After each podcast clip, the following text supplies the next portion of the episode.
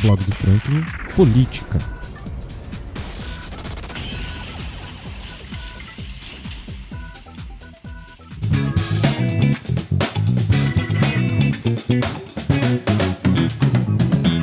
E na sessão de quinta-feira, dia 27 de julho, aconteceu mais uma sessão da CPI da Educação na Câmara Municipal de Valença.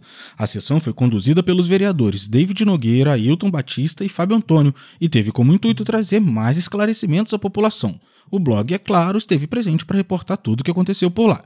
E para nos ajudar a entender melhor o desenrolar de mais uma sessão, eu conversei com o vereador Dr. Ailton Batista, que nos deu seu ponto de vista sobre tudo o que aconteceu na CPI até agora. Então, ela, agora a gente conseguiu apurar praticamente 95% das informações. Semana que vem a gente tem a última oitiva para a gente finalizar e esse entendimento, né? É, mas já tem fato suficiente para ser colocado não só na CPI, como peças individuais extraídas ao Ministério Público, que é um, um, uma questão que provavelmente o meu gabinete irá fazer. A gente vai fazer não só a, a, a notificação através da CPI, como por peças individualmente extraídas, né? Para que a gente tenha, é, pelo menos dentro do que a gente acha mais mais complicado resolver mais rápido possível.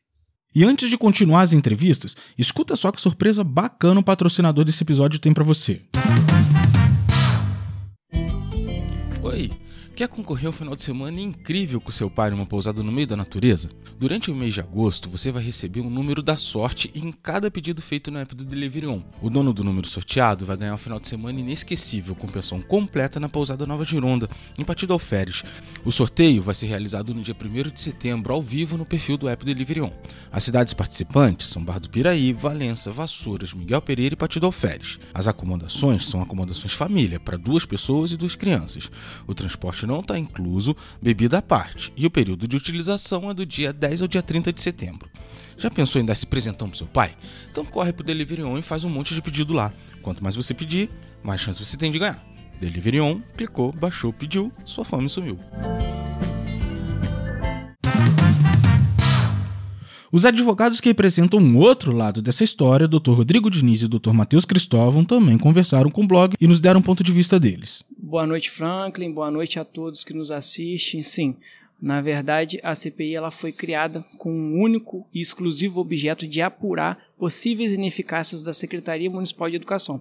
É, um ponto que deve ser observado e, sobretudo, destacado é que esse prazo é de 90 dias, ou seja, ela foi dada publicidade no Boletim Oficial do município no dia 27 de fevereiro do corrente ano.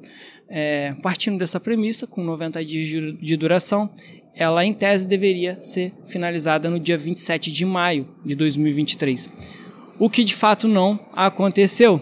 É, com total inobservância na lei orgânica do município, no artigo 24, parágrafo 4 inciso 8, a linha E, que fala que a CPI ela tem que ser prorrogada dentro da sua legislatura, ou seja, até o dia 27 de maio, e, e esse artigo foi, é, enfim, não foi considerado pela comissão, que, que prorrogou a CPI mesmo fora do prazo no dia 1 de julho, é, por mais 60 dias, isso é importante destacar.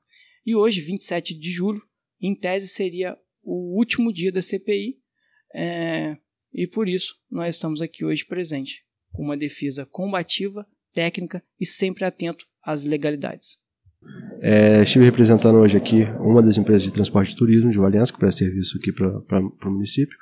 É, inclusive, cabe ressaltar aqui que o sócio da empresa foi o único intimado a depor. Tá? Nenhuma outra empresa de transporte foi intimada, não veio, não compareceu. Então, é, entendemos que é uma perseguição, entendemos até que entendemos que é um, uma, atitude, uma atitude desproporcional por conta da comissão.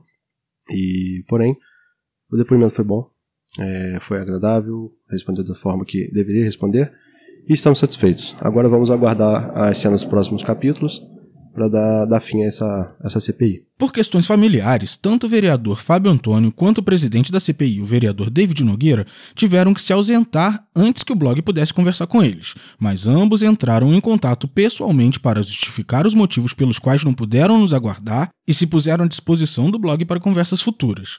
O blog segue de olho em tudo o que está acontecendo na política valenciana e garante que assim que houver novos desdobramentos, voltamos aqui para mantê-los informados. Muito obrigado de verdade a você que escutou até agora. Se você gostou desse tipo de conteúdo, se inscreve no nosso canal para não perder nenhuma atualização. Para sua maior comodidade, o podcast do blog está disponível em todas as principais plataformas de áudio. Estamos no Spotify, SoundCloud, Deezer, Apple Podcast. Espero de verdade que você tenha gostado e até a próxima. Valeu!